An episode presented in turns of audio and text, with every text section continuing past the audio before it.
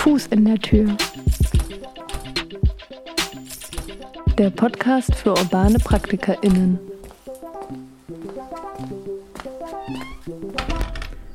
Hallo und herzlich willkommen zu der zweiten Sendung von Fuß in der Tür, dem Podcast für urbane PraktikerInnen. Wir begeben uns bei Fuß in der Tür gemeinsam mit unseren GesprächspartnerInnen auf das Feld der sogenannten urbanen Praxis. 2020 hat der Berliner Rat für die Künste mit seiner Arbeitsgruppe Urbane Praxis eine Initiative gestartet, die mit Berliner KünstlerInnen und StadtaktivistInnen in Campusprojekten das Gebiet der urbanen Praxis aufzeigen will. Sechs dieser Campusprojekte holen wir uns in die Sendung. Die Initiative wird im Rahmen der Draußenstadt von der Berliner Senatsverwaltung für Kultur und Europa gefördert. Die Sendung nehmen wir mit den entsprechenden Corona-Maßnahmen im THF Radio Studio auf. Wir befinden uns im Torhaus. Das Torhaus ist ein ehemaliges Pförtnerinnenhäuschen am Tempelhofer Flughafen und ein Community Space, in dem wir Formen der städtischen Teilhabe ausprobieren. Also dann, herzlich willkommen zur zweiten Ausgabe von Fuß in der Tür, dem Podcast für urbane PraktikerInnen. Mein Name ist Thomas Hinrichsen und mit mir im Studio sitzt Mona Sadai. Ja, hallo auch von mir. Zusammen werden wir mit unseren StudiogästInnen in sechs Sendungen darüber sprechen, aus welcher Perspektive und mit welchen Erfahrungen sie auf die urbane Praxis in Berlin und darüber hinaus blicken. Wir wollen uns fragen, wie sich die Stadt und ihr Stadtleben in den letzten Jahrzehnten verändert hat, was urbane Praxis ausmacht und wie sie dazu beiträgt, dass die Stadt lebenswert bleibt und wird. Genau. Und in der letzten Sendung, in unserer ersten Sendung, haben wir mit Matthias Einhoff über das ZKU in Moabit und ähm, über seine Arbeit am, mit dem, am und mit dem Skulpturenpark gesprochen.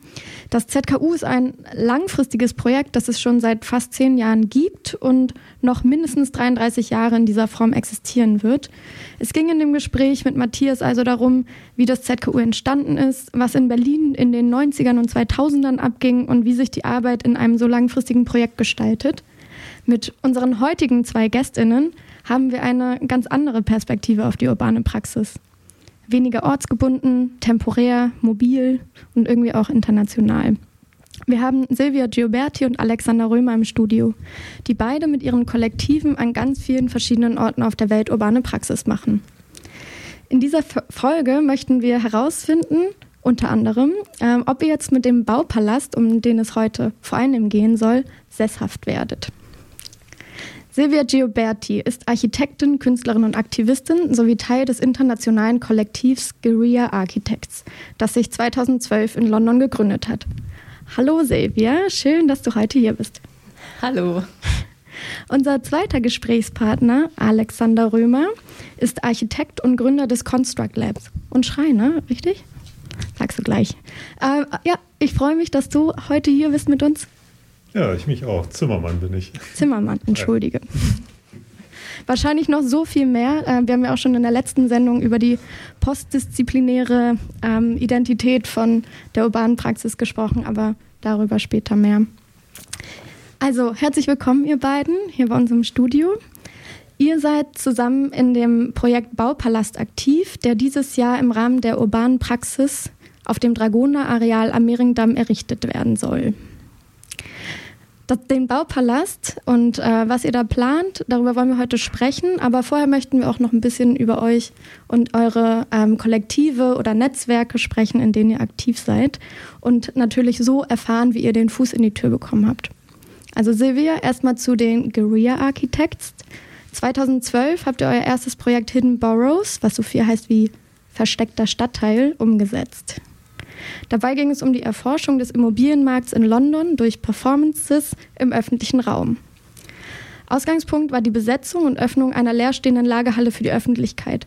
Kannst du mal anhand von Hidden Borough erklären, wie ihr im Kollektiv auf die Stadt reagiert und was eure Guerilla-Taktiks dabei sind? Also was ist das Aufständische an eurem Ansatz? Ja, also ich kann es versuchen. ähm, genau, wie du gesagt hast, äh, Hidden Borough ist das erste Projekt von, äh, von dem Kollektiv gewesen und das ist entstanden im Rahmen von einem Uni-Projekt ähm, mit der äh, Professorin und Künstlerin Alexandra Arana und Aufgabe eigentlich von dem Semester war, ähm, okay, ihr fährt nach London und ihr besetzt ein Haus. Punkt. Und ähm, die erste Idee von der, ähm, von der Seminar war eigentlich, sich diese, dieses Gebäude anzueignen und Mobiliar bauen und äh, sozusagen das eigene Haus einzurichten. Ähm, aber wir haben irgendwie so ziemlich schnell festgestellt, dass wir über was ganz anderes reden wollten, weil äh, es gab so ähm, einfach die absurde Situation in London, dass ähm, das ist ja eine der teuersten Städte der Welt und es gab damals in 2012 äh, über 70.000 Wohnhäuser, die leer standen aus Spekulationsgründen. Und ähm, wir wollten das einfach sichtbar machen. Und äh, die äh, Strategie, die wir uns überlegt haben, war ähm, ganz einfach. Und zwar, ähm, wir waren zu zehn und wir sind über die Stadt mit unseren blauen Anzügen losgerannt äh, und wir haben Häuser geputzt, also Fenster geputzt. Und das war einfach die erste Botschaft und zu sagen, hey Leute, hier gibt es einfach so viel Raum und so viel Potenzial. Ähm, lasst uns was zu, damit machen. Und ähm, die, äh, das ist, äh, das ist sozusagen also der erste Schritt gewesen, um uns zu klären, wir möchten gerne immer mit äh, solchen Grauzonen arbeiten. Da, damals in 2012 Ausgangspunkt des Projekts war dieses Änderungsgesetz, dass es nicht äh, mehr legal war, Wohnhäuser zu besetzen. Und da wollten wir genauso an dieser mit dieser Grauzone arbeiten. Also was ist, äh, was ist Wohnraum, was ist Leerstand und ähm, was können wir als äh, Gestalterinnen äh, damit machen. Und was genau hat dieses Fensterputzen dann aufgezeigt? Ich gehe mal davon aus, ihr habt das von außen gemacht, nicht von innen, sonst wäre es ja nicht so sichtbar gewesen. Und wofür, wofür stand das für euch? Ja, unsere auch von innen, also in unserem Haus.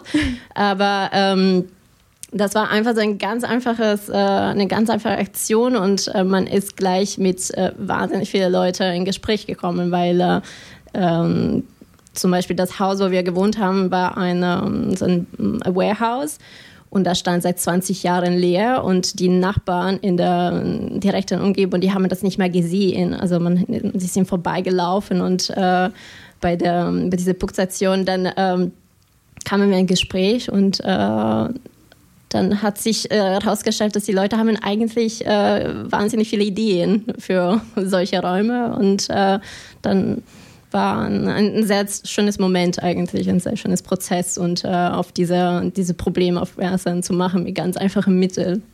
Ja, ja, ihr arbeitet ja in vielen Projekten so auch an der Schnittstelle von unterschiedlichsten Disziplinen. Also es geht auch viel um Research, um Design. Es sind oft Installationen oder Performances, die ihr macht. Und bei, also deswegen würde ich gerne noch einmal über ein anderes Projekt sprechen, kurz, und zwar Recamp. Da seid ihr 2019 aufs Adlec Festival gefahren und habt da aus zurückgelassenen Utensilien angefangen, eine, ja, ich nenne das jetzt einfach mal Upcycling-Station aufzumachen und habt eben dort aus diesen zum Beispiel Zelten Produkte gemacht, gemeinsam mit Workshop-TeilnehmerInnen. Aber ich habe das Gefühl, dass es nicht unbedingt nur um diese Produkte dabei ging. Also, dass das jetzt nicht eure neue Geschäftsidee war, sondern da wahrscheinlich noch ein bisschen mehr dahinter steckt. Vielleicht kannst du da einmal kurz noch drauf eingehen, damit unsere Hörerinnen und Hörer auch verstehen, wie breit sozusagen euer Aktionsfeld ist. Ja, bei, ähm, bei alle unsere Projekte würde ich sagen, beschäftigen wir uns mit ähm, unbenutzten Ressourcen unserer Städte, unserer Gesellschaft oder der Überfluss, die Überproduktion. Und bei Recamp ähm, war der Ausgangspunkt äh, die Tatsache, dass nach Festivals ähm, einfach das ganze Material, also Unmenge und Berge von äh, Material und von Zelten und vollkommen, voll, die vollkommen in Ordnung sind, noch äh, zurückgelassen werden als Müll.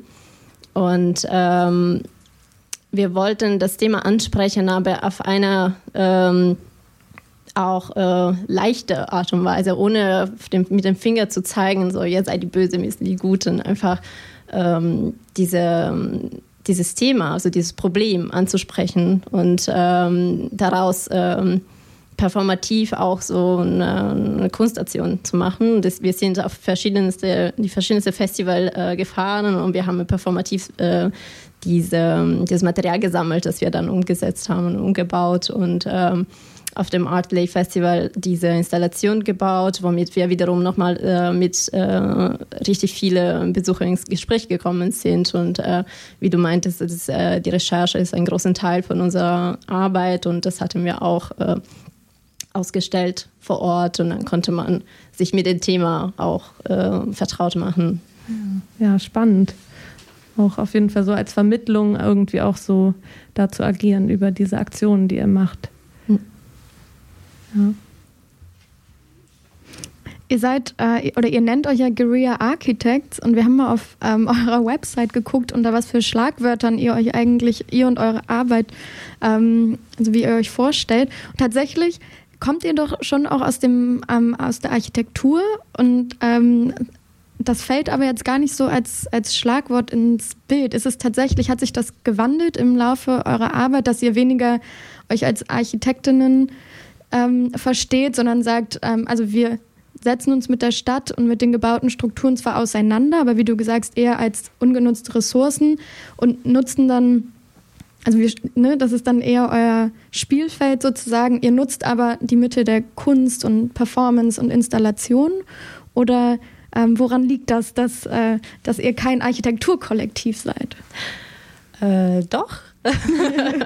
äh, wir sind äh, sechs Architektinnen und äh, wir bestehen auch darauf, dass wir Architektinnen sind und das ist schon unser gemeinsames Basis. Wir arbeiten alle sechs auch in unterschiedlichen Bereichen außerhalb der Architektur und sei es Theater, Kunstproduktion, Bildung und ähm, das ist auch wichtig, aber das, ähm, die Architektur ist schon für uns, was uns zusammenbringt und ähm, das ist ganz stark in einem Kollektiv ähm, auch das Hinterfragen von der eigenen Rolle, von der eigenen ähm, Position als Architekt in der Stadt. Was mhm. bedeutet heutzutage Architekt zu sein? Was ist äh, unsere Aufgabe und unsere, ja, unsere Rolle? Was, ähm, was können wir dazu beitragen mit Architektur? Ich glaube, darauf gehen wir auch im zweiten Teil der Sendung, wenn wir so über die ähm, die Strukturen und Organisationsformen und Herausforderungen und Möglichkeiten von so kollektiver Arbeit ähm, und Arbeit im Kollektiv sprechen, gehen wir darauf nochmal ein. Ich will noch ein weiteres ähm, Projekt von euch ansprechen, ähm, euer aktuellstes Projekt, was uns dann auch nach Berlin bringt, und zwar ein Quadratkilometer Berlin. Ähm, und da habt ihr, Zitat, durch Recherchen von Fakten und Zahlen des Marktes Mechanismen und Net Netzwerke identifiziert, die ansonsten der Öffentlichkeit verborgen sind. Zitat Ende. Und auch euer Kurzfilm Die Sprache der Spekulation 1989 bis 2019 Politik des Raums im neuen Berlin setzt sich mit Gentrifizierung und Verdrängung in Berlin auseinander. Also zwei ähm, sehr aktuelle Projekte, mit denen ihr euch mit Berlin auseinandersetzt. Ähm, kannst du vielleicht mal sagen, was ihr da über Berlin, ähm, wo wir uns ja alle ähm, in diesem Projekt der urbanen Praxis bewegen, äh, was ihr da herausgefunden habt und ähm, wie Berlins Sprache der Spekulation klingt? Ja, ähm, das ist tatsächlich für uns ein sehr wichtiges Projekt, weil uns zurück nach Hause bringt und das äh, schließt ein bisschen oder ja, das schließt einen Kreis schon mit dem Projekt in London, was äh, auch mit dem Thema Immobilienspekulation sich beschäftigt hat. Und ähm, mit dem Projekt Ein Quadratkilometer Berlin, das ist äh, aus einem Recherchenstipendium entstanden mit, äh, von Bildende Kunst. Und äh, da hatten wir äh, tatsächlich die Möglichkeit, äh, sechs Monate lang über einen ganz spezifischen Ort zu recherchieren, zu forschen. Das ist ähm, äh, sozusagen die, ähm, also das Zentrum ist ein Traum von uns. Das ist diese kleine Insel in der Mitte der Spree. Das ist eine ehemalige Pfeile von der Brommi-Brücke. Ähm, und das nehmen wir als Spin und dann gucken wir also im Nordteil und die Mercedes-Benz Arena sozusagen im südlichen Teil, das ist nördlich in Kreuzberg. Und da konnten wir tatsächlich sehr frei recherchieren und ähm, was wir gefunden haben, sind die verschiedensten Strategien der Spekulation äh, in Berlin. Und äh, eins davon war tatsächlich die Sprache, was uns äh, sehr interessiert hat. Und zwar, wir haben die ganze Broschüre und Flyer ähm, gesammelt, die benutzt werden, um äh, Immobilien zu bewerben und zu verkaufen. Und da klingt die Sprache tatsächlich ein bisschen anders. Die ist nicht mehr Deutsch, die ist sehr international und die ist sehr angewandt von ähm, äh, der Hotellerie und ähm, Fast Living und äh, wo Wohnhäuser vermarktet werden wie äh, Hotelzimmer. Und ähm, wir haben ähm, so eine Art Vokabular geschrieben und äh, die dann vor ähm, den Renderings von den äh, verschiedenen Objekten vor Ort gespielt. Und das, äh, das kommt so eine sehr, also eine sehr schräge Sprache, äh, ganz äh, tut ein bisschen weh. Lohnt sich das, die Sprache zu lernen? Jetzt, muss ich meine Karteikärtchen wieder rauskramen? Ich glaube. Um endlich den Fuß in die Tür zu kriegen. Ich glaube, man muss das lernen, wenn um man, äh, wenn man äh, verstehen möchte, wie funktioniert gerade Stadtentwicklung in Berlin. Also auf eine, auf eine andere Ebene. Also das ist die Finanzebene und Marktebene, mhm. was so ganz schnell und ganz woanders und obendrauf ist. Und das ist ein bisschen, was wir nicht kannten und was uns total erschrocken hat. Und ähm, wir haben dann weiter vertieft und weiter recherchiert und darüber hinaus, also wir haben diese, mm, daraus ist dieses Projekt entstanden, die Tragödie der offenen Stadt. Das ist ein dreiteilige Theaterstück ähm, über Immobilienspekulation. Ja. Wo der letzte Teil auch erst noch im Mai, glaube ich, im März, Im März. Äh, Finger crossed, dass es klappt. Das ist der letzte von den drei Teilen ähm, und das, ist, äh, das wird wieder ein Online-Format sein. Mhm. Ähm, ein bisschen angewandt an Fernsehformate mhm. und äh, das, ähm, das ist eine vielleicht Zusammenfassung und Erweiterung von dem ersten und zweiten Teil, was im Radialsystem äh, stattgefunden hat. Ja. ja, cool. Danke, Silvia, für diesen Überblick über eure Arbeit. Also Ihr arbeitet mit den Guerilla Architects eigentlich auf den unterschiedlichsten Ebenen mit verschiedensten Methoden und ihr thematisiert die Stadt und gesellschaftliche Prozesse und ihr findet in euren Projekten subversive Ansätze.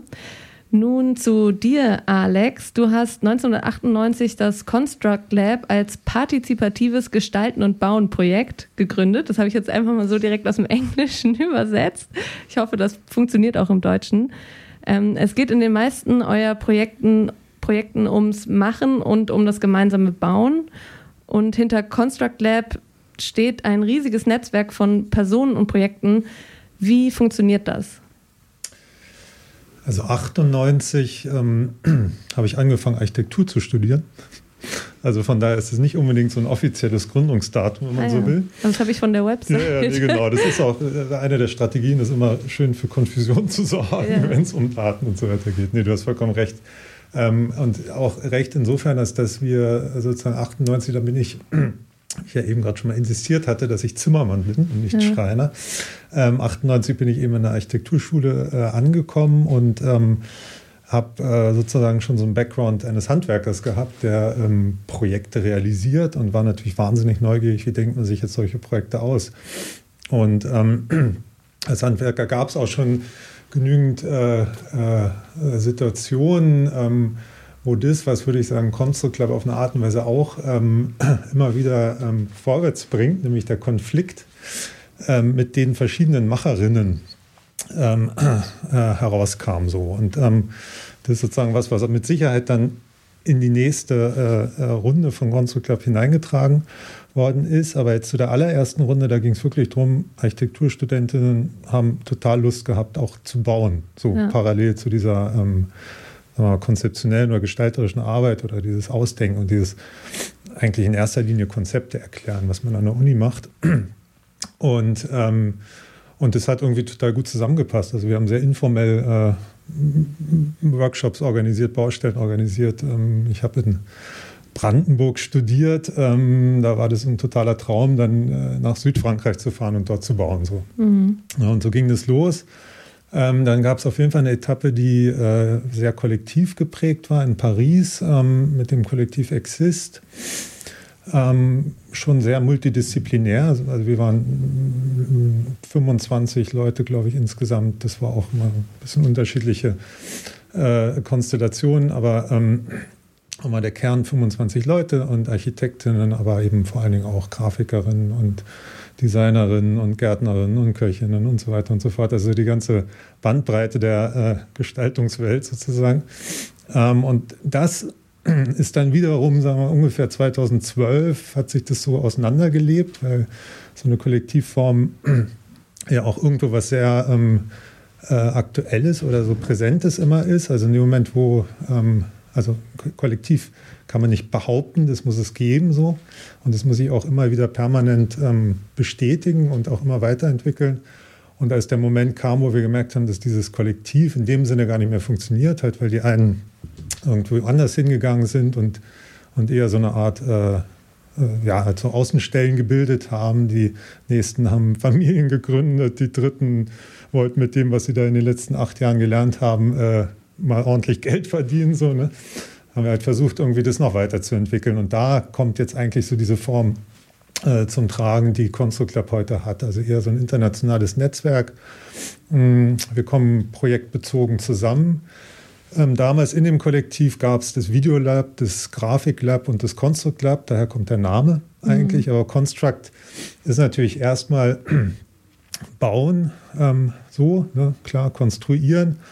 Ähm, aber es geht eigentlich eher darum, ähm, wie man Dinge baut. So. Also es hat eher sowas, ähm, was zum Beispiel die Baumeister äh, in machen würden. Also beides letztlich können, ne? sowohl sich was ausdenken als auch was realisieren. Mhm. Ähm, also um diese Trennung zwischen den unterschiedlichen Momenten im Bauen äh, aufzuheben und ähm, so eine Durchgängigkeit hinzukriegen, ähm, das Wissen der jeweiligen ähm, Momente auch irgendwie einfließen lassen zu können und eben, und da kommen wir dann zum letzten mit dem Partizipativen, also im Prinzip das, was ähm, dieser Moment, wo man zusammen was macht, ist halt einfach ein idealer Moment, wo man irgendwie mit anderen was macht. Also da kann man mhm. gut einladen oder die Leute laden sich ja im besten Falle immer ein mhm. bei uns. Äh, und das ist so eine Form von Partizipation über Neugier. Ja, also viele eurer Projekte haben ja eine klare Vorsprache und äh, Formsprache. Und es gibt im ähm, Gegensatz zu den Guerilla Architects eigentlich auch immer so temporäre Bauwerke. Und die sind meistens aus Holz. Und vielleicht kannst du so ein bisschen diesen Ansatz, den du ja eben schon erklärt hast, an diesem Projekt äh, Montreal, den ihr in Montreal 2017 gebaut habt, erklären und auch erzählen, inwiefern ihr auch diese Bauwerke nutzt, um eben die Stadtgesellschaft zusammenzubringen. Also der Montreal, Montreal. Wie, man, wie man ausspricht, uh, sozusagen der, der, der, der, reelle Montreal. Werk, das ist natürlich ein Wortspiel. Ähm, ja. ähm, es gibt nämlich in äh, Montreal den äh, Mont Royal, Mount Royal. Ähm, das ist ja eigentlich der königliche Berg mhm. und Mont Montreal äh, kommt wahrscheinlich aus dem Spanischen, ist ja auch der königliche Berg. Und wenn man das aber ähm, sozusagen als Vorbild nimmt und in die heutige Zeit bringt, ähm, ist das eigentlich ein, überhaupt kein ähm, exklusiver Berg, dieser äh, Mont, Mont Royal, sondern eigentlich so ein Volkspark. Also da passiert alles. da ist jeder. Und ähm, entsprechend haben wir halt gesagt, wir nehmen sozusagen dieses, diese Idee, dieses Vorbild des Mont Royal und bauen den Mont Real als den, den kleinen Bruder oder die kleine Schwester. Ähm, und das ist eine Holzkonstruktion und ähm, die steht im Prinzip im Zentrum von so einer ganzen Reihe von Workshops. Also wir haben, das haben wir Atelier kollaborativ genannt. Ähm, wir haben äh, Grafikerinnen eingeladen, wir haben Gärtnerinnen eingeladen, wir haben sogar unseren eigenen Professor mitgebracht, weil das äh, der Mont Réel auf dem Grundstück eines zukünftigen, äh, einer zukünftigen Universitätscampus entstanden ist und haben sozusagen in drei, vier Wochen dieses Gemein, also zu, zu 30 oder 40 waren wir, glaube ich, dieses, diesen Berg gebaut gemeinsam. Und die Holzstruktur des Holzes ist halt eine, eine relativ äh, einfache und ähm, konstruktive Form, sozusagen, sich so einen Rahmen zu bauen. Ne? Mhm. Und ähm, häufig benutzen wir diese ähm, Holzstrukturen auch im Sinne von den ähm, von so von so konstruktiven äh, Support Structures, also von so von so, so Strukturen, die im Prinzip dafür da gemacht, äh, da sind, um irgendwas also konstruktiv zu halten. Ne? Also äh, weiß ich nicht, eine Holzstruktur, wo man dann so einen Bogen drüber, drüber baut zum Beispiel, oder eine Holzstruktur, die äh, eine Betonschalung eigentlich ist. Ne? Ja. Und die aber auch per se, also vom, vom, von ihrer ähm, Konstruktionsform so gemacht sind, dass sie verschwinden. Und das andere ist halt hinterlassen. So, ne? Und mhm. das kann man natürlich dann übersetzen vom Konstruktiven auch ins Kulturelle oder ins Soziale, also kulturelle oder soziale Support Structures sind mhm. unsere, unsere Projekte auch, aber sie sind halt temporär, eben im Sinne von dieser Support Structure und binden sich aber in einen längeren Prozess ein.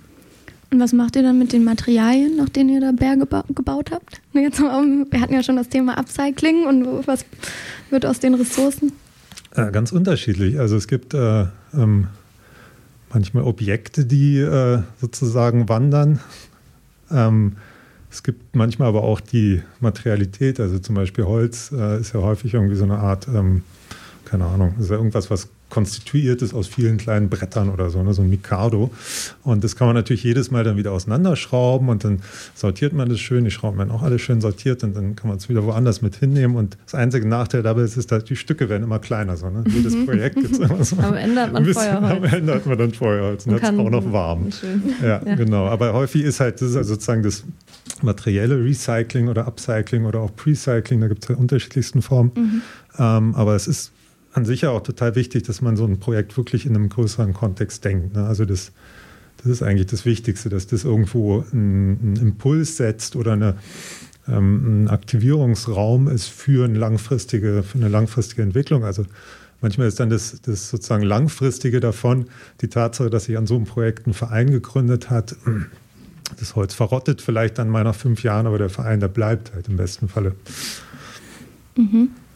Ja, Du hast jetzt ähm, einmal besprochen, oder ne, es sind super, super viele Menschen in diesem Construct Lab Netzwerk drin und ihr kommt projektbezogen dann zusammen und habt einen partizipativen Ansatz. Und wir haben jetzt gerade schon gemerkt, okay, oftmals gibt es eine Recherchephase, da muss man sich den Ort angucken, überlegen, ähm, was geht da. Da muss die Konstruktion ja auch geplant werden, Material muss beschafft werden oder von der letzten ähm, Konstruktion abgebaut werden und sich was Neues damit überlegt werden.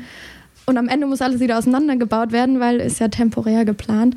Das heißt, sehr, sehr viele Arbeitsschritte und wo genau ähm, und wie genau gestaltet ihr dann Teilhabe und Mitgestaltung? Also sind das dann bestimmte Teilbereiche ähm, in den Projekten? Also gibt es dann doch irgendwie eine Person, die das Design plant und die Vorarbeitsphase macht und dann danach können in Anführungszeichen alle mitmachen? Oder also wie gestaltet sich dieses Partizipative in euren Projekten?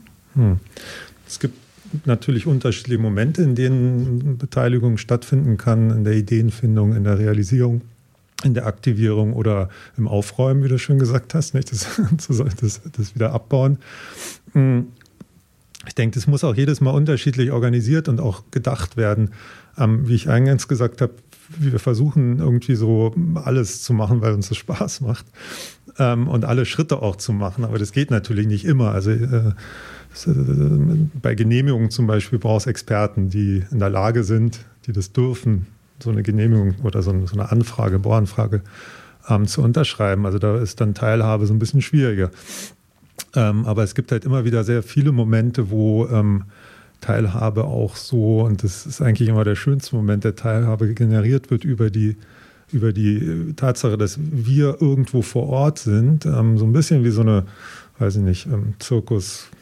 Gruppe oder so, ne? so ein Zirkus, der dann sein Zelt aufbaut und dann kommen die Tiere oder dann kommen die Artistinnen und so weiter. Und, und dann ist so eine Neugier da, da von den von denen, die ähm, in unmittelbarer Nähe sind und dann spricht sich das rum und dann kommen die Leute und haben Lust mitzumachen, weil sie irgendwie sehen, da passiert was Interessantes. So, ne? Das ist eigentlich so die, die tollste Form von, von Beteiligung, aber natürlich äh, ist es ähm, äh, keine ähm, also keine komplette Antwort, also keine Antwort, eine ausführliche Antwort auf die, äh, auf die Frage, sondern ähm, es muss mit Sicherheit auch immer wieder ähm, in so Prozessen ähm, kommuniziert werden und ähm, auch eine formellere Beteiligungsform gefunden werden, ähm, die natürlich auch, also manchmal, also häufig ist die ja auch gefragt, so, ne? Also, ähm, werden wir mit Sicherheit noch drüber reden, in den Stadtentwicklungsprojekten sind das ganz wichtige äh, Phasen, Momente.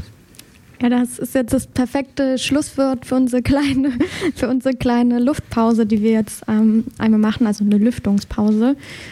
Ähm, Genau, gleich bewegen wir uns nämlich auf das besagte Dragoner-Areal, wo wir dann mal gucken werden, wie wir eure beiden Ansätze, äh, wie sich die dann in dem neuen Projekt äh, des Baupalasts zusammenfinden und was da entstehen soll. Also hören wir uns gleich wieder nach einer kurzen Lüftungspause.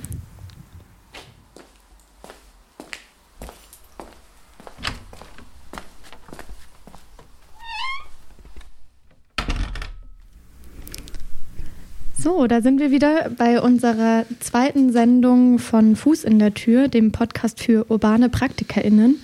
Und unsere heutigen urbanen PraktikerInnen bei uns zu Gast im TRF Radiostudio sind Silvia Gioberti und Alexander Römer. Schön, dass ihr beide hier seid. Wir haben uns gerade eben schon eine halbe Stunde darüber unterhalten, was ihr in euren Kollektiven, äh, bei dir Silvia, die Guerilla Architects und bei dir eher ein Netzwerk als ein Kollektiv, haben wir gelernt, Alex, das Construct Lab, wie sich da die Arbeit, ähm, die, die urbane Praxis bei euch gestaltet. Jetzt wollen wir auf den Baupalast zu sprechen kommen.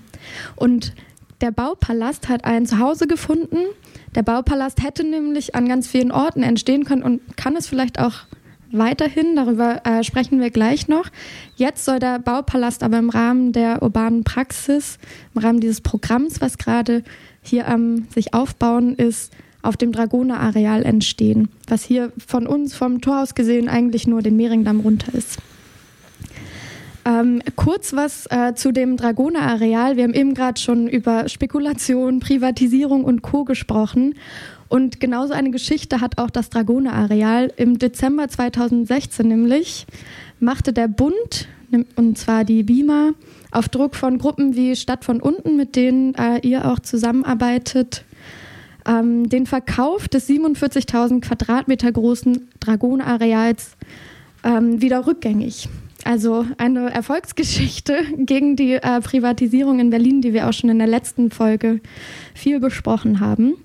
Und im Mai 2017 folgte dann im Rahmen der neuen Hauptstadtverträge die Übergabe des St Grundstücks an das Land Berlin.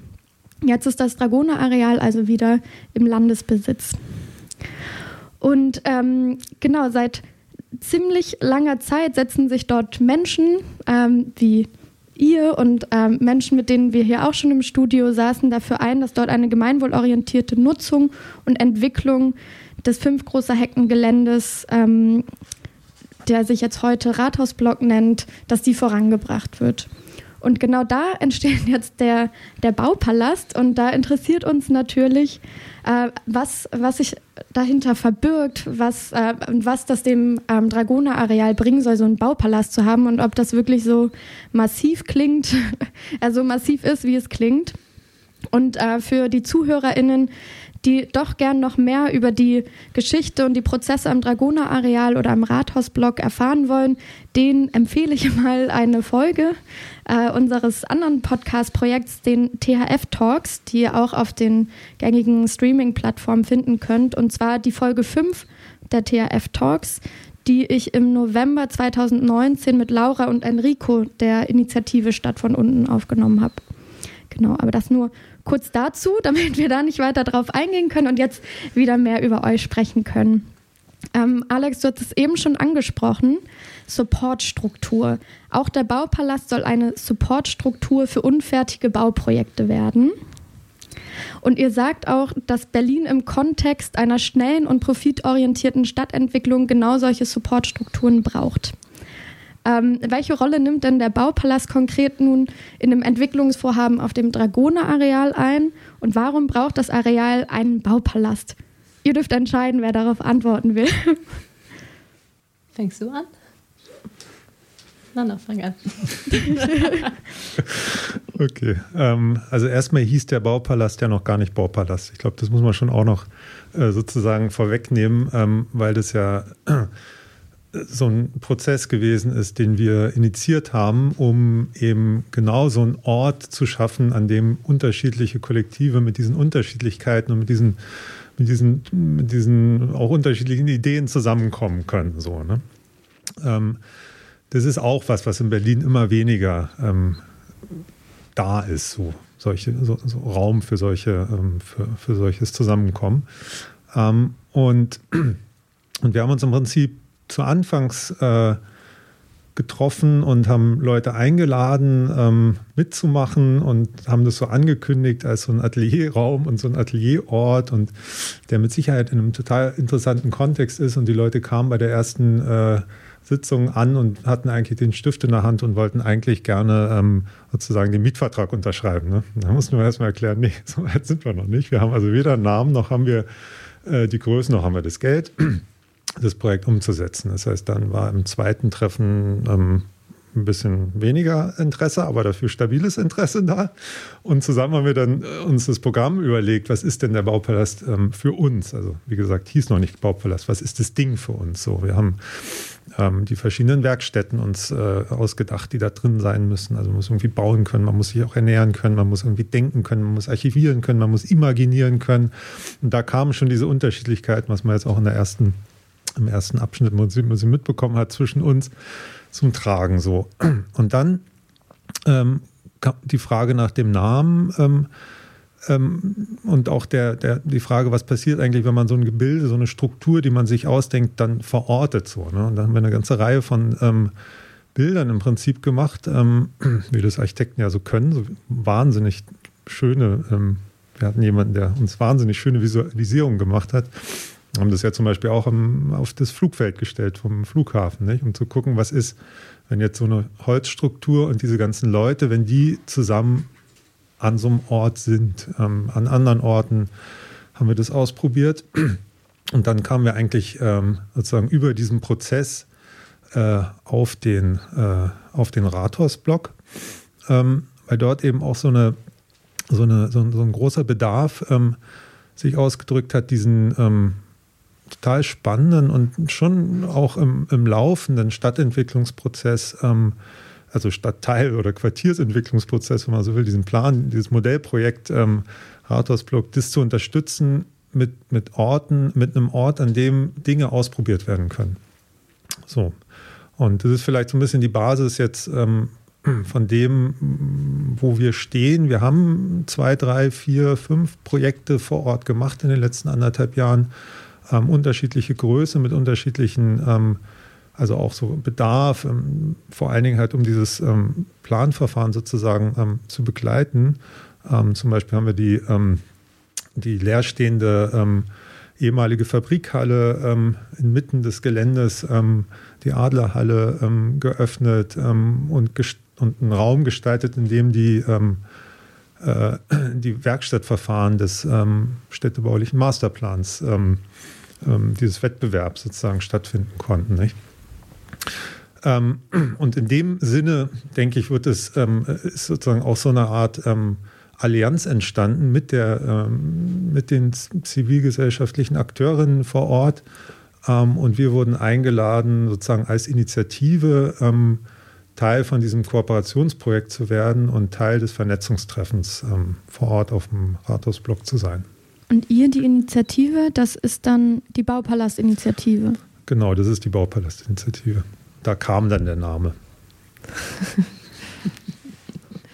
Und ähm, Silvia, vielleicht kannst du noch einmal kurz erzählen, wie sieht der Baupalast denn aus? Also kann man da schon ein bisschen was drüber sagen oder ist das gerade noch so, ja, eher, eher ein Konzept oder ist das schon? Ich würde sagen, dass in unserer Köpfe ist total klar, wie das aussieht. Also viele Träume sind schon da. Ähm, das ist, ähm, das ist tatsächlich noch in der Entstehungsphase und Baupalast ist gleichzeitig so ein Ort, aber auch ein Netzwerk tatsächlich. Also es sind die Leute, die Baupalast machen und äh, gestalten und leben und ähm, dieser Ort, was wir jetzt ähm, gefunden haben. Und äh, Baupalast kann man schon als so eine Support Structure sehen. Es gibt tatsächlich auch eine recycelte Holzstruktur aus einem Projekt von Construct Lab, was äh, umgenutzt werden soll. Und ähm, das ermöglicht uns in unseren Träumen und äh, das wird äh, hoffentlich passieren, ähm, in der Phase der Baustelle, äh, wenn es losgeht, dieses Jahr wahrscheinlich, äh, diese ganze Phase zu begleiten. Also um mittendrin zu sein für die nächsten Jahre und äh, diese Evolution von dem Ort ähm, mitbekommen zu können und mitgestalten zu können vor allem. Äh, das ist eine, ein, ein Kollaborationsprojekt mit den Initiativen vor Ort. Äh, wir, äh, wie Alex meinte, sind Initiativen im Vernetzungstreffen zusammen mit anderen Initiativen mhm. vor Ort.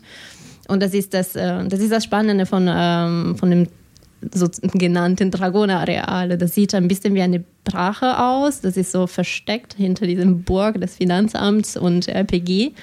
Und wenn man einmal auf dem Gelände ist, dann merkt man mit der Zeit, also wenn man sich Zeit nimmt, dass es eigentlich wahnsinnig viel los ist und wahnsinnig viele Leute da äh, seit wirklich viele Zeit sind und äh, 20 äh, Jahren da gearbeitet haben und ein Stück Leben haben. Und ähm, die sind alle Aspekte, die äh, wir gerne mit reinnehmen würden im Baupalast. Und also das heißt, dass ihr eigentlich jetzt mit dem Baupalast die Entwicklung von diesem Areals auf eine Art und Weise begleitet. Und ihr sprecht ja oft von ja, Kollaboration, Beteiligung, Miteinander, Kooperativplan. Und vielleicht bevor wir quasi in die Praxis von diesen Begriffen gehen, würde uns oder mich noch interessieren, inwiefern ihr quasi auch innerhalb des Baupalast-Kollektivs kollaborativ plant. Weil das ist ja gar nicht so einfach. Das ist nicht einfach, ähm, weil so viele Köpfe haben auch viele Vorstellungen, ähm, aber das ist so, wie urbane Praxis funktioniert. Ähm, Aha. meiner Meinung nach. Ähm, die, also die Vielfalt kann nur ein Vorteil sein, auch wenn das natürlich beinhaltet, dass, äh, dass es viele Diskussionen gibt, viele Gespräche, viele, viele, viele Termine und äh, gerade viele Zoom-Calls.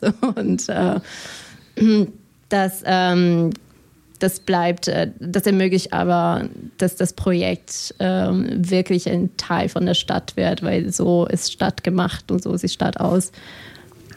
Ja. Und die Basis von diesem Baupalast ist ja im Prinzip so eine Form von Werkstätten, die ähm, Telefon.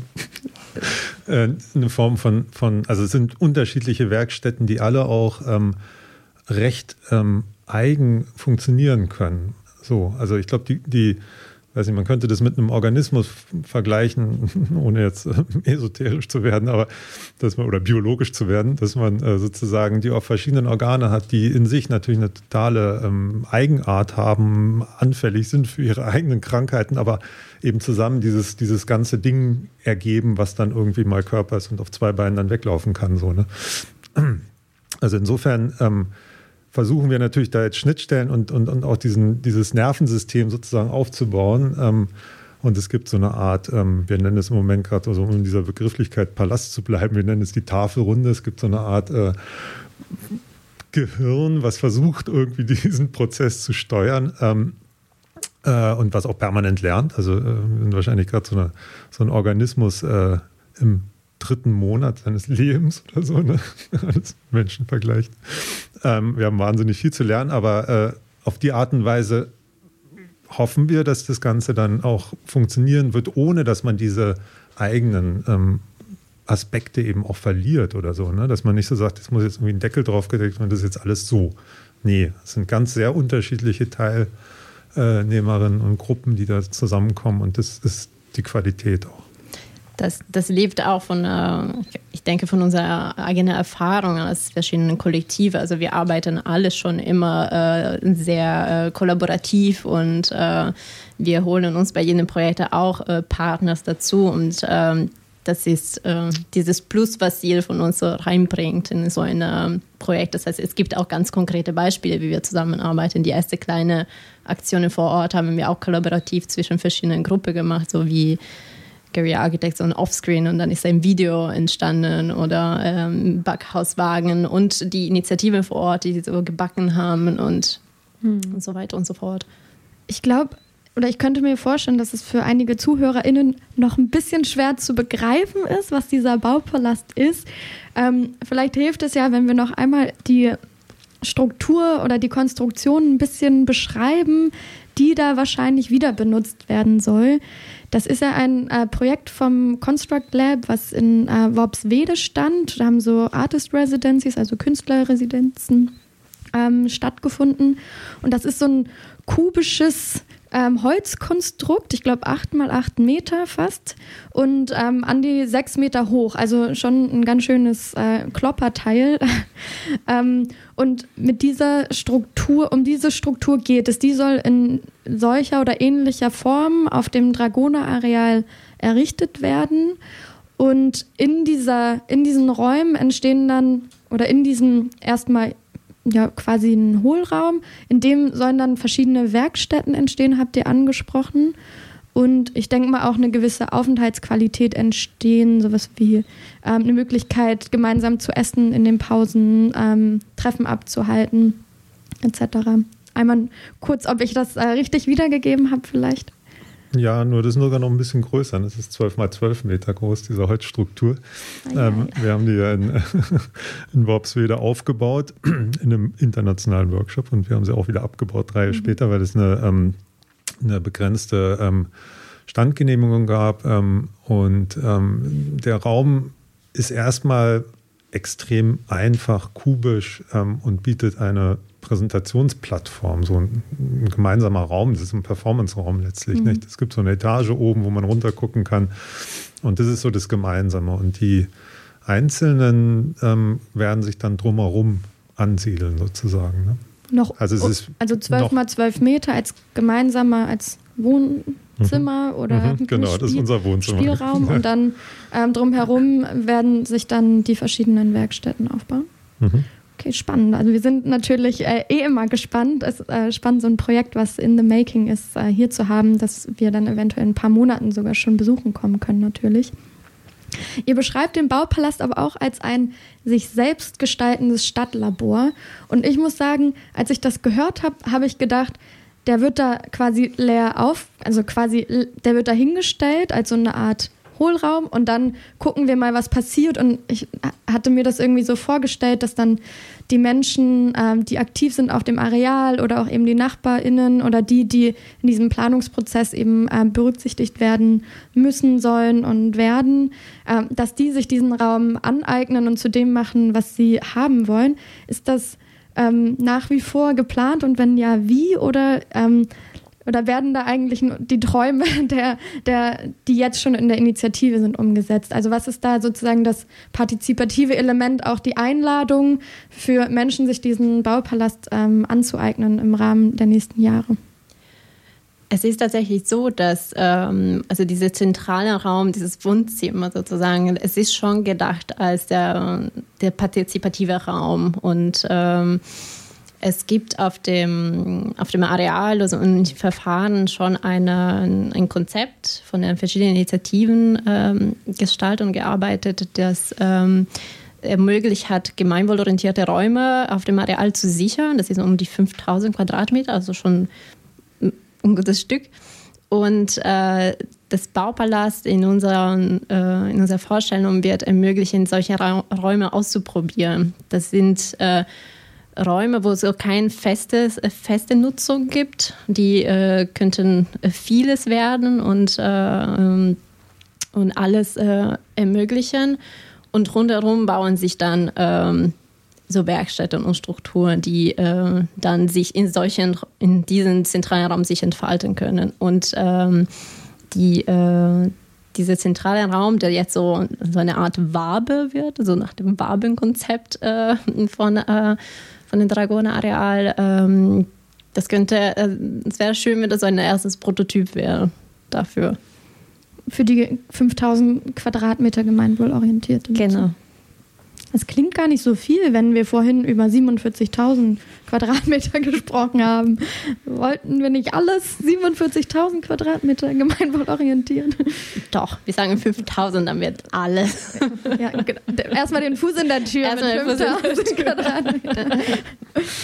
ähm, generell, wenn wir Räume planen, dann ist ja auch das Thema Inklusion auf allen Ebenen so total wichtig. Ähm, wie gestaltet ihr denn ähm, euer euren Baupalast, euer Wohnzimmer ähm, hinsichtlich so der äh, Inklusion, also damit meine ich auch so, ähm, wie reagiert ihr auf Sprache, wie ähm, auch, natürlich auch äh, räumliche Barrieren, ähm, wie, wie kann man, also wie, ja, wie reagiert ihr darauf? Was für Ansätze habt ihr da? Oder ist das vielleicht ähm, auch noch was, wo noch ähm, dran gearbeitet wird oder werden soll?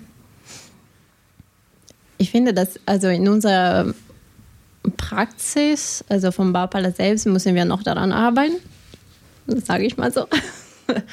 ähm, es gibt so Themen, die angesprochen werden müssen heutzutage, so Gender, Class and Race äh, sind äh, äh, Themen, die müssen in unsere Praxis als Gestalterin reinkommen und ähm, die, ähm, tja, das ist nur, ich, ich will, weil wir wollen da noch später drauf eingehen und natürlich ist es einfach eine, also ist es ein Thema, was in allen kollektiven Projekten und eigentlich auch darüber hinaus in allen Projekten ein Thema sein sollte und definitiv Thema ist, ne, weil diese, ähm, diese Ungleichheiten und ähm, die Verhältnisse einfach da sind.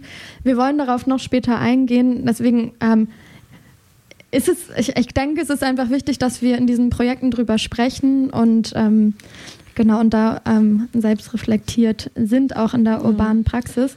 Weil was wir gerne kritisieren, ähm, wollen wir ja nicht gleichzeitig reproduzieren und doch ist das oft, was auch gerade in der urbanen Praxis, ne, was, was sich gerne auch dann wieder einschleicht, weil es vielleicht diese Zeit auch für diese, diese ganze Arbeit daran nicht gibt oder kein Geld für ÜbersetzerInnen-Tätigkeiten vorgesehen wurde. Oder, ich meine, ihr habt gesagt, ihr arbeitet viel in Treffen und Assemblies und Co. Das ist gut, das können aber gar nicht alle Projekte leisten und etc. etc. Wir werden, wie gesagt, gleich nochmal drauf eingehen. Ja, Thomas, ich, ich weiß nicht, ich wollen wir schon, also ich würde, mich würde noch mal ganz kurz okay, vorher interessieren, Sache. wie es, also, weil ich finde, dass es geht ja auf jeden Fall bei euch um Beteiligung, um ums Mitmachen, um das, in, also darum, wirklich Menschen in diesen äh, Prozess zu integrieren und äh, vielleicht könnt ihr an ein paar Beispielen mal erklären, wie ihr euch das vorstellt. Also, dass es auch vielleicht über so ähm, offizielle Beteiligungsverfahren hinausgeht, das, was ihr da mit dem Baupalast macht. Und ähm, genau, inwiefern, in, vielleicht habt ihr da ja schon Ideen. Auch da wird es wieder sehr unterschiedliche Formate geben. Ne? Also so von so einem offenen Werkstattformat zum Beispiel, da haben wir jetzt ähm, ähm, auch für dieses erste Projekt von dem ähm, oder der ersten Projektphase, wo wir diese drei verschiedenen Werkstätten ausprobiert haben, von denen Silvia gerade gesprochen hat, auch eine Unterstützung bekommen ähm, von der Anstiftung, um leider Gottes natürlich jetzt unter diesen Pandemiebedingungen irgendwie äh, äußerst äh, äh spärlich, aber eben so offenes Werkstatt, eine offene Werkstatt anzubieten, also wo eigentlich jeder kommen kann mit seinem kleinen Bau und seinem großen Bauproblem und da Hilfe findet. So, ne? und, und auch ähm, technische, aber eben auch ähm, Support, ähm, so äh, wie man es denn macht, also einfach lernen kann. Und dann ähm, wird es mit Sicherheit ähm, Formate geben, die, ähm, die äh, aus so einer ähm, Situation heraus, die der Planungsprozess mitbringt, ähm, äh, entstehen. Ähm, also so dieses, dieses dieses, wir sitzen da und sagen, was wir wollen, ist ja irgendwie so ein klassisches Format, was man natürlich irgendwie auch ganz gut machen kann. Aber dann gemeinsam das, was man da jetzt so als äh, Bedarf angemeldet hat, ähm, zu simulieren, auszuprobieren, vielleicht einen Prototypen zu entwickeln und vielleicht auch zu reflektieren, ob das, was ich da jetzt will, ähm, in der Form sinnvoll übersetzbar ist und so weiter wäre mit Sicherheit auch so ein, so, ein, so ein Format, was total interessant wäre. Und wir sind dann ja mittendrin. Also ich wollte auch gerne zu dem, was vorhin gesagt wurde, noch sagen, dass es natürlich viele Fragen gibt, die einfach als Fragen jetzt im Raum stehen, so die wir mitnehmen. Ne? Also man muss, ähm, man muss einfach sicherlich Raum lassen und nichts determinieren, sondern Raum lassen, ähm, um und sich vor allen Dingen auch nicht vor diesen Konflikten zu scheuen. Ne? Wenn man irgendwo einen Fehler macht, dann und eine, eine, eine, eine Zugänglichkeit nicht, ähm, nicht ähm, vorsieht, ähm, muss die Möglichkeit bestehen, dass sie eben gemacht wird. So. Also diesen, diese Offenheit, dieses, dieses, diesen, diesen Raum für die Verhandlungen, für den Konflikt, der in solchen Situationen entsteht, den muss es geben. Und dazu braucht es natürlich ein bisschen Struktur, das ist schon richtig, aber es braucht auch so eine Dynamik, die, ähm, die vor Ort verankert ist irgendwie. Man ist da und man kann das begleiten. Ne? Und ähm, Silvia hat ja schon gesagt, wie viele Menschen da schon vor Ort sind. Also da ist eine irrsinnige ähm, ähm, Vielfalt von, ähm, von Kulturen und von Ansprüchen und von Forderungen und von Wünschen und von Ideen. Ähm, und, und, und das wäre so einer der eigentlich die schönsten Vorstellungen, wenn die da so wirklich auch mit teilhaben, weil es nicht immer sehr einfach ist, die immer überall mitzunehmen. So. Ja, das ist auch, was ich auch persönlich auch mit Beteiligung auch verstehe. Ähm, das ist, was du meintest, also wir sind mittendrin und tatsächlich so mittendrin zu sein und es braucht auch Zeit, aber dann kommt man an. Also wir sitzen in unserem mobilen Büro für so eine halbe Brache und dann kommt man in Gespräch mit äh, unseren Nachbarn von der Plangarage und dann plötzlich versteht man, dass äh, wir haben ganz schön viele Ähnlichkeiten und ganz schön viele ähnliche Träume fürs Areal und ähm, das ist ähm, so Barriere brechen, auch so sprachlich und äh, vom Verständnis füreinander. Das ist natürlich, das braucht Zeit. Ähm, aber ähm, ja, es braucht auch Commitment und auch so Dasein. Ja, ja cool. Ähm, danke schon mal bis hierhin für diesen Einblick in euren Baupalast. Vielleicht bevor wir uns von den RadiohörerInnen verabschieden, könntet ihr noch mal kurz in diese Frage zu dem Fuß in der Tür was sagen. Und zwar steht ihr ja mit dem Baupalast jetzt mit dem, also habt ihr den Fuß in die Tür gekriegt und welchen Schuh habt ihr, würdet ihr sinnbildlich den Baupalast anziehen? Habt ihr euch schon zusammen für einen entschieden oder müsst natürlich ihr das noch nicht, diskutieren? Natürlich nicht. Deswegen gibt es jetzt zwei Schuhe, aber die irgendwas zusammen machen müssen. Okay. Ja, es braucht einen Hybrid. Wir sind äh, so unterschiedlich, unterschiedlich und das ist so schön, dass es so ist. Ähm, ja, wir könnten uns nicht einigen. Ich meinte, wir brauchen auf jeden Fall, das ist eine Arbeitsschuh, weil wir so Hands on Füß, Füße on sind. Es war auch eine Metallkappe, weil das ist eine harte Arbeit, was wir da machen. Aber wir sind auch so ein bisschen Künstler und Performers. Und dann hattest du auch eine Idee, so eine Schuh. Ja, aber das ist nicht nur wegen den Künstlern und Performern, sondern auch wegen dem Zimmermann. Einer meiner Lieblingsarbeitsschuhe ist einfach eine Badelatsche.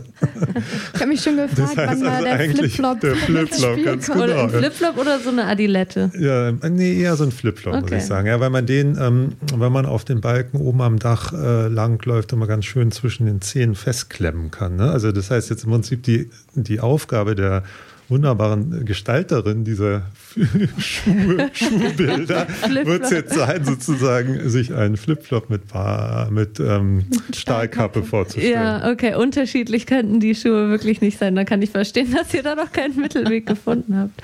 Ja, danke schon mal bis hierhin. Ähm, wir verabschieden uns an dieser Stelle von den Radiozuhörerinnen, die gerade live eingeschaltet haben und sehen uns dann gleich wieder hier im THF-Radiostudio, um noch ein bisschen weiter in die Tiefe zu diskutieren. Genau, den Podcast in voller Länge könnt ihr dann hören auf thfradio.de im Archiv oder auf einem eurer Lieblings-Podcast-Streaming-Dienste oder dann bestimmt auch ganz bald auf urbanepraxis.berlin.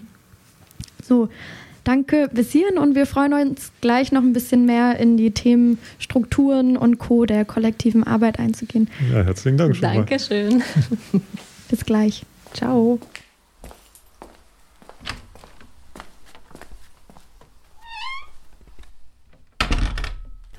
Au, Fuß eingeklemmt. Aber zum Glück hatte ich ja einen Arbeitsschuh an, den wir gerade designt haben. Zusammen mit dem Baupalast sitzen wir hier bei Fuß in, dem, in der Tür dem Podcast für urbane Praktikerinnen. Und wir haben, wie eben schon gesagt, gerade die zweite Folge mit dem Baupalast, sitzen im Studio des THF-Radios im Torhaus. Und wo wir gerade beim Design sind, würde ich gerne noch ein bisschen mit euch über den Designbegriff sprechen und inwiefern ihr eigentlich auch quasi eure Methoden verwendet, um oder also ihr kommt ja beide aus gestalterischen Praktiken.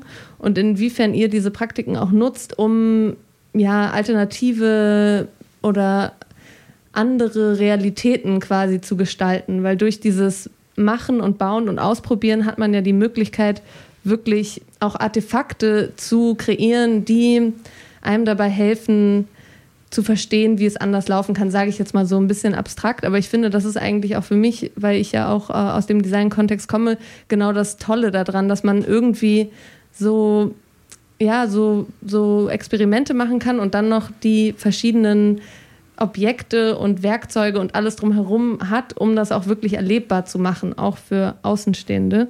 Und vielleicht habt ihr da noch ein paar Gedanken dazu, wie ihr das auch im Baupalast umsetzen wollt oder wie ihr, also vielleicht auch du, Silvia, über dieses Performative, was ja auch viel mit auch auf auch Artefakten irgendwie arbeitet und im Construct Lab ja auch über diese räumlichen, ähm, diese räumlichen Ideen, genau, vielleicht habt ihr da noch ein paar ähm, Gedanken. Ja, es ist so, dass äh, mit, ähm, also mit unserer Arbeitsweise versuchen wir immer den Zugang zu Themen, die, womit wir vielleicht auch selber nicht ganz vertraut sind, ähm, so zu schaffen für andere. Und ähm, das ist so, also das haben wir für uns entdeckt, dass äh, Design, also im breitesten Sinne, was zum Beispiel für mein Kollektiv auch Performance und Kunst heißt, das ermöglicht, ähm, ganz schwierige Themen anzusprechen und, ähm, und einfach sichtbar zu machen ähm, Probleme sichtbar machen und äh, Fragen zu stellen und ähm, dann gemeinsam im besten, im besten Sinne äh, Lösungen zu finden. Ja, bei uns könnt ihr ja mal so anschließen, weil das eigentlich eine, ein schöner, ein, ein schöner, ähm, schöner Ansatz ist, sozusagen eine, eine, spezielle Situation zu gestalten und ähm, ich finde, in Console Club Projekten ist immer so diese Alltagsgestaltung irgendwie relativ äh, wichtig. Ähm, wie isst man zusammen? Ähm, wo schläft man, wenn man an so einem Ort ist? Ähm, überhaupt die Tatsache, dass man vor Ort lebt tatsächlich und, ähm, und da ist, so. Und so kleine Situationen irgendwie gestaltet, die äh, Anknüpfungspunkte ähm, äh, herstellen. Ähm, und das drückt sich, oder das wollen wir, oder in unserem Wunschbild des Baupalastes äh, drückt sich das ja auch irgendwie aus. Und ich glaube, das ist auch so ein bisschen dieses, dieses Spiel mit dem Namen. Ne? Auf der einen Seite Palast irgendwie was Besonderes, was Riesiges, was Großartiges, aber gleichzeitig ist es eigentlich ein, ein, Alltagsort, an dem äh, von morgens bis abends äh, Leute sein werden, die Dinge machen und irgendwie in jeder Situation irgendwie miteinander sich diese Situation sozusagen auch gestalten. Mhm, Natürlich ja. wird es dann auch Veranstaltungen geben und es wird irgendwie auch ein Diskursprogramm geben und so weiter und so fort. Aber es ist so dieses, wir sind einfach da, du kannst da hinkommen und du kannst auch abhängen. Ja, also mhm. ich glaube, das ist so einer von diesen, von diesen ähm, ähm, Qualitätsmerkmalen auch von der urbanen Praxis, dass gemeinsames Abhängen eine Form von Gestalten ist. Ja, und auch gleichzeitig das gute Betiteln dieser Aktion. Also wenn ihr den Baupalast so nennt, dann habt ihr dadurch natürlich irgendwo auch einen, ja, einen totalen großen Einfluss auf das, was in den Köpfen der Menschen aufgeht, wenn ihr das sagt. Und gleichzeitig könnt ihr jetzt auch dieses Wort mit neuen Inhalten füllen, was natürlich total schön ist. Also wie du uns vorhin jetzt auch im ähm, quasi privaten Gespräch erzählt hast, dass ihr die Tafelrunden abhaltet um äh, also eure Zoom-Calls vielleicht so nennt. Das macht ja auch gleich schon ein ganz anderes Gefühl und gibt irgendwie dem Ganzen ja auch einen, neuen Kontext. Und trotzdem trifft man sich und tauscht sich aus. Ne? Also ja. so die, also man, man hat, man schafft einen, einen Rahmen, der irgendwie eine Lesbarkeit schafft und ähm, der irgendwie vielleicht designt ist in der Hinsicht. Aber eigentlich die Praxis dahinter ist abhängen, sich austauschen, streiten, ähm, Regeln aushandeln und Co. Also so, das finde ich, finde ich, äh, die ja nicht aus dem Design-Kontext kommt und total viel äh, mit DesignerInnen zusammenarbeite ein spannendes Feld, dass man sagt, okay, was, es geht um die Praxis, aber es geht auch irgendwie, freue ich mich natürlich auch immer, wenn das irgendwie in einem Rahmen stattfindet, für das es ein tolles Plakat gibt, was auch irgendwie lesbar ist. Und da ist natürlich trotzdem auch wichtig, wie gestalten wir dann, oder wir haben eben gerade auch ähm, in der Luft, in der Lüftungspause darüber gesprochen, so was, was für Assoziationen weckt eigentlich der Name, dem ich meinem Projekt gebe. Also bei euch dann eben der Baupalast. So fühle ich mich davon eingeladen oder fühle ich mich davon ausgeladen und denke so, das klingt total abschreckend für mich. Und da auch zu überlegen, eben, wie wie ähm, inklusiv ist eigentlich unsere urbane Praxis. Und ähm, genau, wir haben schon darüber gesprochen, dass das natürlich dieses Zugänge schaffen bei euch auch ein, ein, wichtiges Thema ist und dass auch im Baupalast ein wichtiges Thema ist und das natürlich auch über Design passieren kann. Und, ähm, und da auch die, genau die Frage an euch, so wie, ähm, was, sind, was sind vielleicht so Maßnahmen, die euch einfallen, um um euer Projekt ähm, einladender zu gestalten, vielleicht auch so für so ein bisschen mal so außerhalb der Szene oder klappt das vielleicht auch schon super gut? Also wie gesagt, ich, das hat ja vorhin auch schon gesagt, eigentlich ist das eine Frage, die ähm, wir mittragen wollen, so, also etwas, was offen bleiben muss und wir darauf reagieren können müssen, so. Und jetzt gibt es aber, und da würde ich auf jeden Fall Silvia äh, erzählen lassen, ähm, einfach diese, diese, diese, ähm, diese geniale äh, ähm, Familie eigentlich auf eine Art und Weise schon, ne, die da vor Ort äh, auf dem Rathausblock ist und die äh, dort lebt und arbeitet. Und, ähm, und natürlich die Tatsache, dass wir da vor Ort sind und im Moment ähm, äh, sitzen wir jetzt gerade im kalten Jahreszeit nicht unbedingt in so einem kleinen Wohnwagen, aber eigentlich saßt ihr doch in einem kleinen Wohnwagen und habt, äh, habt im Prinzip diese Menschen als Nachbarn gehabt. So, ne? Genau, und das ist, ähm, das ist vielleicht so ein ganz konkretes Beispiel für was, was, ähm, was ich total wichtig finde für die urbane Praxis, ist diese, dieses Umdenken. Also einfach festgefahrene äh, Strukturen oder Ideen, die man denkt, so man, man, man weiß, man versteht schon alles und da eigentlich muss man sich komplett äh, neu denken und, in den Kontext. Und äh, das verbirgt so ein Riesenpotenzial an Wachstum. Also, dass man mhm. selber wächst mit einem eigenen Projekt und äh, einem eigenen Kontext. Und das ist, ähm, das ist wirklich ein Geschenk, auch, was man äh, zurückbekommt äh, aus, solche, äh, aus einer solchen Praxis. Mhm.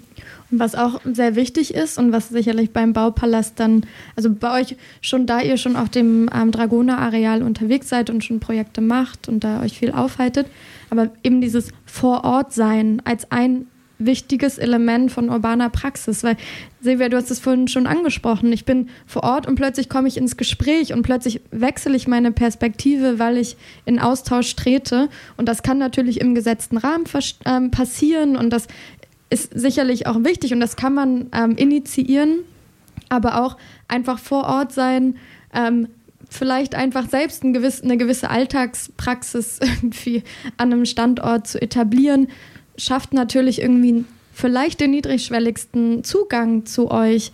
Also wenn ich jetzt nicht ähm, mich dazusetzen muss und einen Film angucken muss, sondern einfach sehe, ach, ihr seid da und ihr macht jetzt nicht gerade ein Event, sondern ihr seid einfach da und schnackt selber nur und ich kann mich dazustellen und komme über irgendwie das Wetter mit euch ins Gespräch und komme dann ins Gespräch darüber, was ich mir eigentlich unter dem ein, was ich hier eigentlich mir vorstellen könnte. Und da kann, kann, könnt ihr natürlich auch vor Ort, kann man dann auch ganz gezielt nachfragen.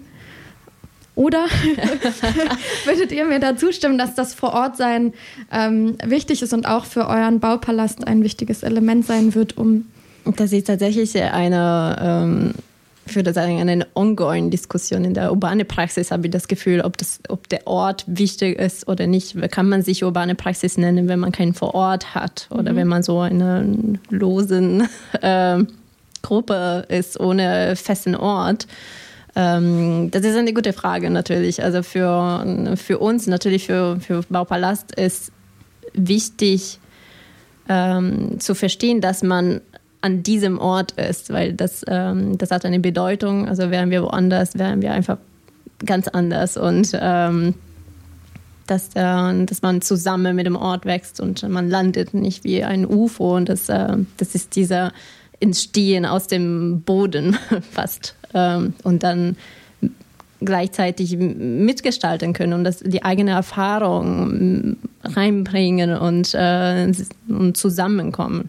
Also wir bringen was rein und wir holen uns was aus dem Ort raus. Und das ist äh, äh, das Spannendste, finde ich, aus unserer Praxis. Und ist das was Neues für euch? Wir haben ja einleitend gesagt, dass ihr eher nicht in langfristigen Projekten arbeitet und das habt ihr uns ja auch berichtet. Ihr seid viel überall an unterschiedlichen Orten thematisiert ähm, oder ladet zum Mitmachen ein und jetzt seid ihr plötzlich drin in einem Projekt, in dem wirklich irgendwie was Langfristiges geschaffen wird. Ist das für euch auch manchmal herausfordernd oder wie, ähm, wie fühlt ihr euch damit? Nö, gar nicht.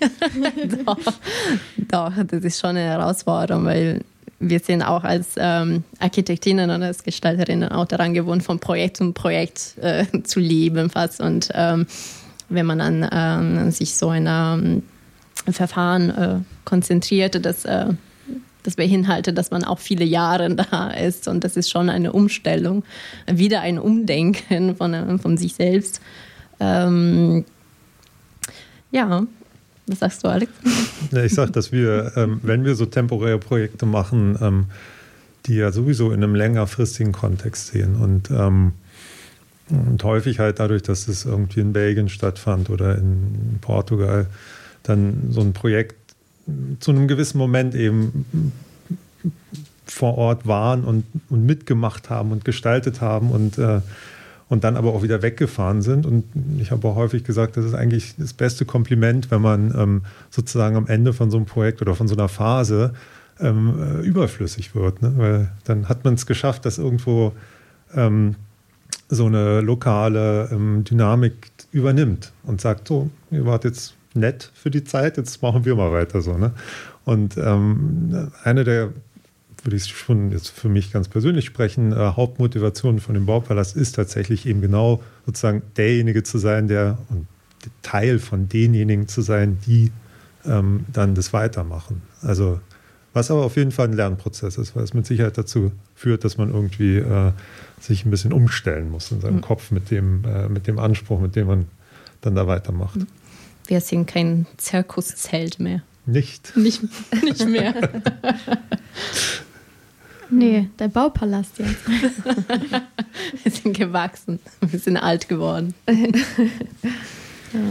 ja, ich meine, was, ähm, was natürlich bei allen Projekten, was, oder was alle Projekten oder uns, uns allen ähm, auch uns alle begleitet, ist natürlich auch, dass wir in, ähm, in eine gewisse Gesellschaft auch eingebettet sind und so auch unsere ähm, Projekte. Also dass es gibt ja eine gewisse Verwertungslogik, die einfach herrscht und der wir uns auch natürlich fügen müssen. Also wir müssen unsere Miete in der Regel zahlen, wir müssen Geld ausgeben etc. Ähm, und manchmal machen wir dann Projekte und bekommen Projektförderung und dann machen wir ein weiteres Projekt und, ähm, ne, und so hangeln wir uns von Projekt zu Projekt. Und jetzt sollen mit der urbanen Praxis ja nachhaltige Förderstrukturen für die urbane Praxis aufgebaut werden. Das ist natürlich super spannend.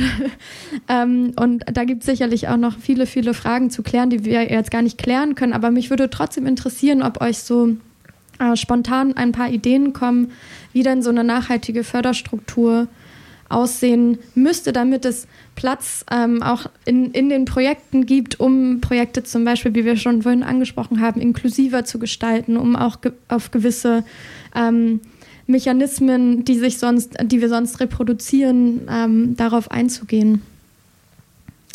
Es müsste vor allen Dingen so eine spartenübergreifende Förderungsstrategie geben und den, die möglich oder den Raum oder den Ort oder den, soll ich sagen, den Organismus geben, der ähm, da die Kommunikation auch ermöglicht. Also das ist wahrscheinlich ähm, so, so, eine Art Systemfehler äh, ähm, in Anführungszeichen, dass man halt immer in diesen Sparten denkt, weil da gibt es dann irgendwie Entscheidungsgremien und dann gibt es irgendwie Fördermechanismen und so weiter und dann geht es nach unten raus.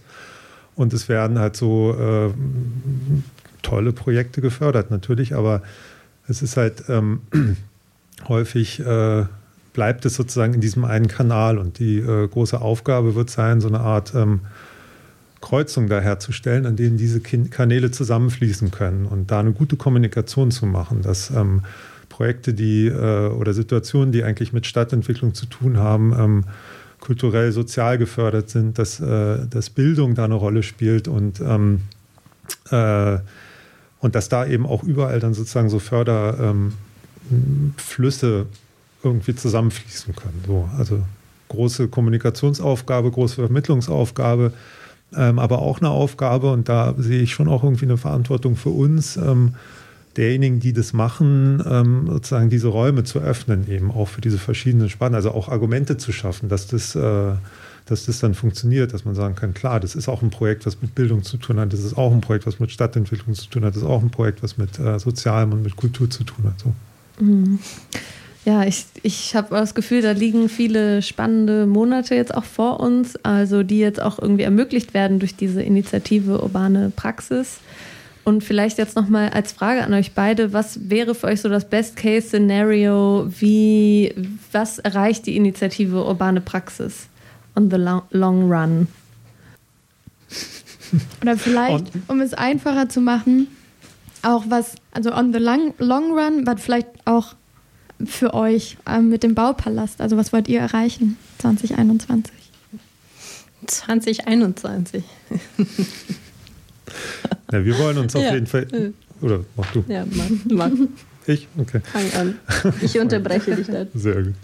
Ähm, also für die Initiative ähm, wäre tatsächlich ein, ein, ein, großer äh, Wunsch, sozusagen diese, ähm, diesen, diesen Möglichkeitsraum zu schaffen, dass die Projekte längerfristig auch unterstützt werden können. So, ne? Also ähm, und das, wie gesagt, was ihr eben gerade schon gesagt habt, ist vor allem eine, eine, eine Vermittlungs- und Kommunikationsfrage und eine, und eine Wertschätzungsfrage dann auch.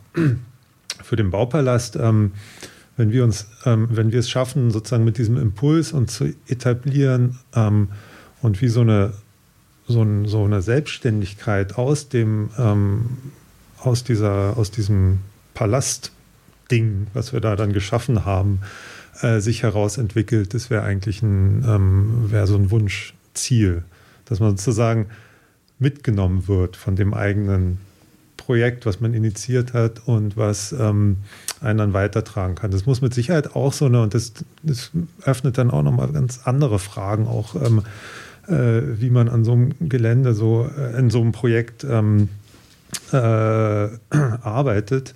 Ähm, weil es muss mit Sicherheit irgendwie auch so über die eigenen über die eigene Projektarbeit mitfinanziert werden. So, ne? Also das ist, glaube ich, ein total spannendes ähm, Themenfeld, was wir damit aufmachen, ähm, wo wir über das, über unsere Interessen ähm, im Prinzip äh, Projekte generieren, aber auch Förderung kriegen und gleichzeitig aber auch irgendwie sozusagen gemeinnützige Resultate schaffen. So, ne? Das wäre auf jeden Fall ein gutes äh, Ziel. Also wenn man über solche Themen so mehr offen reden könnte. Also wie, wie, funktioniert, wie funktionieren wir eigentlich? Wir arbeiten alle so als selbstständige Gruppen und Kollektive und Kreativen und ähm, dabei aber mit unserer Arbeit haben wir uns bewusst entschieden, so in eine Richtung zu arbeiten und an bestimmten Projekten zu arbeiten äh, und, und, trotz allem ähm, verdienen wir uns äh, unser Geld damit und wir zahlen unsere Miete und ähm, äh, kann man aber vielleicht diese Dichotomie äh, zwischen äh, Gemeinwohl und äh, Gewerbe oder Erwerbsarbeit ein äh, ähm, bisschen äh, demystifizieren oder ähm, wisst ihr, was ich meine? Ja, ja, ich glaube auf jeden Fall. Also warum, genau, warum welches Geld bekommt welches, welche Arbeit bekommt welches Geld. Und das irgendwie auch mal so ein bisschen aufzulösen und vielleicht auch zu gucken, dass ja, dass auch Projekte wie die in, aus der urbanen Praxis natürlich auch entlohnt werden müssen und vielleicht auch eine, Langfrist, eine, Lang, eine Langfristigkeit brauchen und eine, also eine langfristige Perspektive brauchen, um wirklich zu funktionieren und also nachhaltig auch einen Einfluss haben zu können auf unser Leben in der Stadt. Ja, und vielleicht, genau, uns äh, vielleicht so Geduld lernen oder verstehen, dass es äh, Zeit braucht und äh, diese Geschwindigkeit von äh, unserer eigenen Praxis oder von Projekt zu Projekt, äh, das äh, vielleicht einmal kurz entschleunigen und ähm, uns auch und nachdenken ja. und Sachen hinterfragen und ähm, für, für anderen auch Fragen stellen ja, und ja, das ähm, macht auf jeden Fall Sinn. Und ich finde, das sind schöne Schlusswörter für unsere heutige Sendung. Vielen Dank, Silvia, vielen Dank, Alex, für das Gespräch. Ja, danke euch. Herzlichen Dank Danke für die Einladung. Okay, okay, wir haben noch eine Sache. Wir, Ja. haben, diese, wir haben unser Ski vergessen. ähm, nee, wir haben noch eine fiese, knifflige Frage, die wir allen unseren GästInnen stellen. Stimmt, ach, scheiße. Der Ähm, Wikipedia-Eintrag. Ja, genau. Also gehen wir mal davon aus, es gäbe einen Wikipedia-Eintrag ähm, urbane Praxis. Was müsste da drin stehen? Also da müsste neben vielen Dingen zur urbanen Praxis müsste auf jeden Fall was von den Menschen drinstehen, die in einer Urbanität leben, zu dem urbanen Raum und auch zu den Kulturen, die sie leben, den urbanen Kulturen. Denn die Mischung von dem Ganzen ergibt ja dann die urbane Praxis.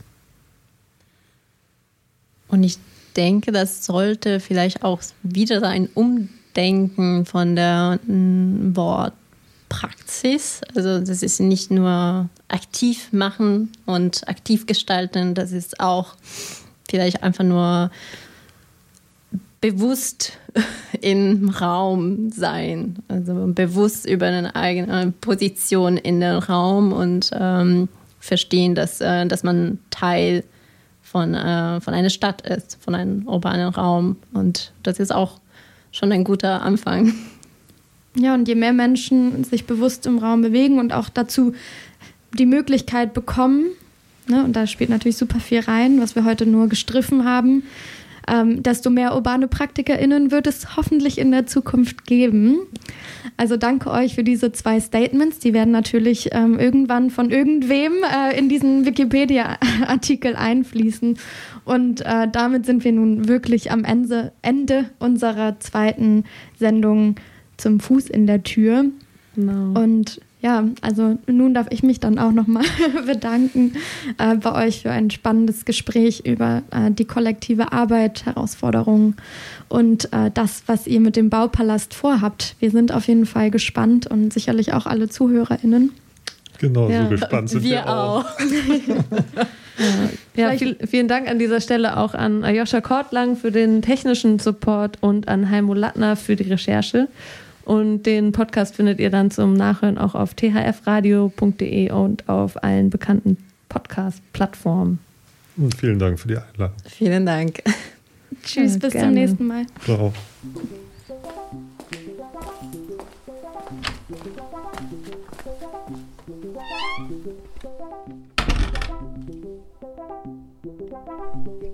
Fuß in der Tür.